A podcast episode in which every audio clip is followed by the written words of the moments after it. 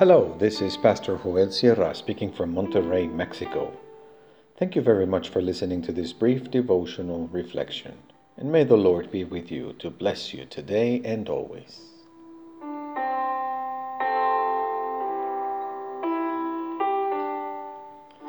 The bad effects The Gospel of Mark, chapter 5, verses 1 through 8 in the New International Version. They went across the lake to the region of the Gerasenes. When Jesus got out of the boat, a man with an impure spirit came from the tombs to meet him.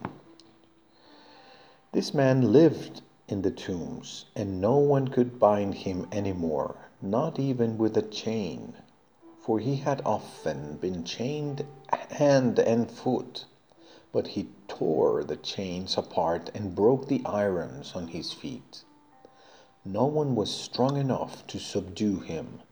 Night and day, among the tombs and in the hills, he would cry out and cut himself with stones.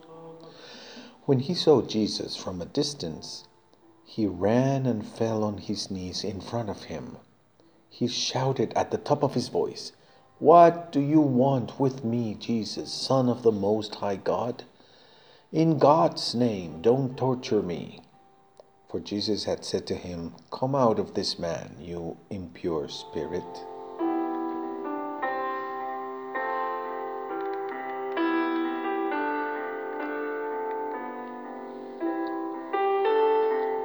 The effects that God produces in human life are good. God transforms the selfish one to make him generous. God makes the husband treat his wife well instead of being harsh with her. God turns a careless person into a loyal and committed friend. God raises the needy from the dust and changes his destiny. God gives the woman who has in her heart the vocation of being a mother and a grandmother the blessing of living in a family. The effects of God are life and health, joy and fulfillment despite every adversity. God brings balance to life. The human being can know true flourishing thanks to the eternal goodness of God. Instead, the evil effects of the unclean spirit are isolation and loneliness. The human being becomes a scare and his life drives everyone away. He hurts himself, tormented by the devil, who learned from him to beg like this, abusing the name of God and is unable to establish healthy relationships with his loved ones.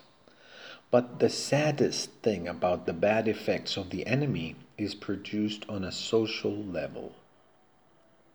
It is the alienation of the one who is catalogued and labeled as weird, as misfit, as monster, as demonic.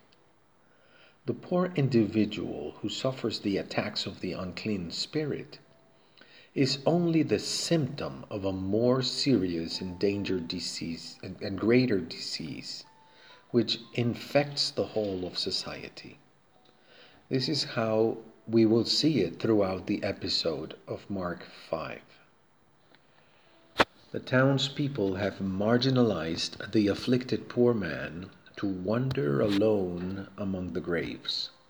Thus, his loved ones have also had to bear the stain of being his family and have broken all relationship with him.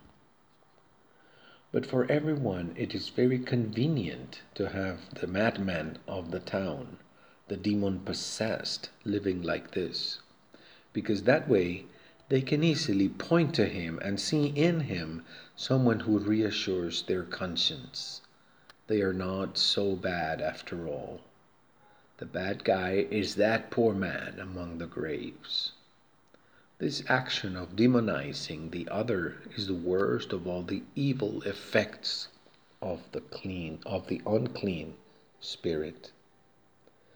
After the storm in his navigation, which was a prelude to entering a territory dominated by the enemy, the Lord faces the need of an entire people manifested in this poor individual.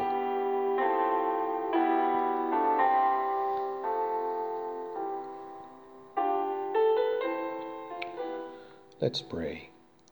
Lord, we want more of the good effects that your love produces in our lives. Amen. The Lordship of Christ is not oppression, but true freedom.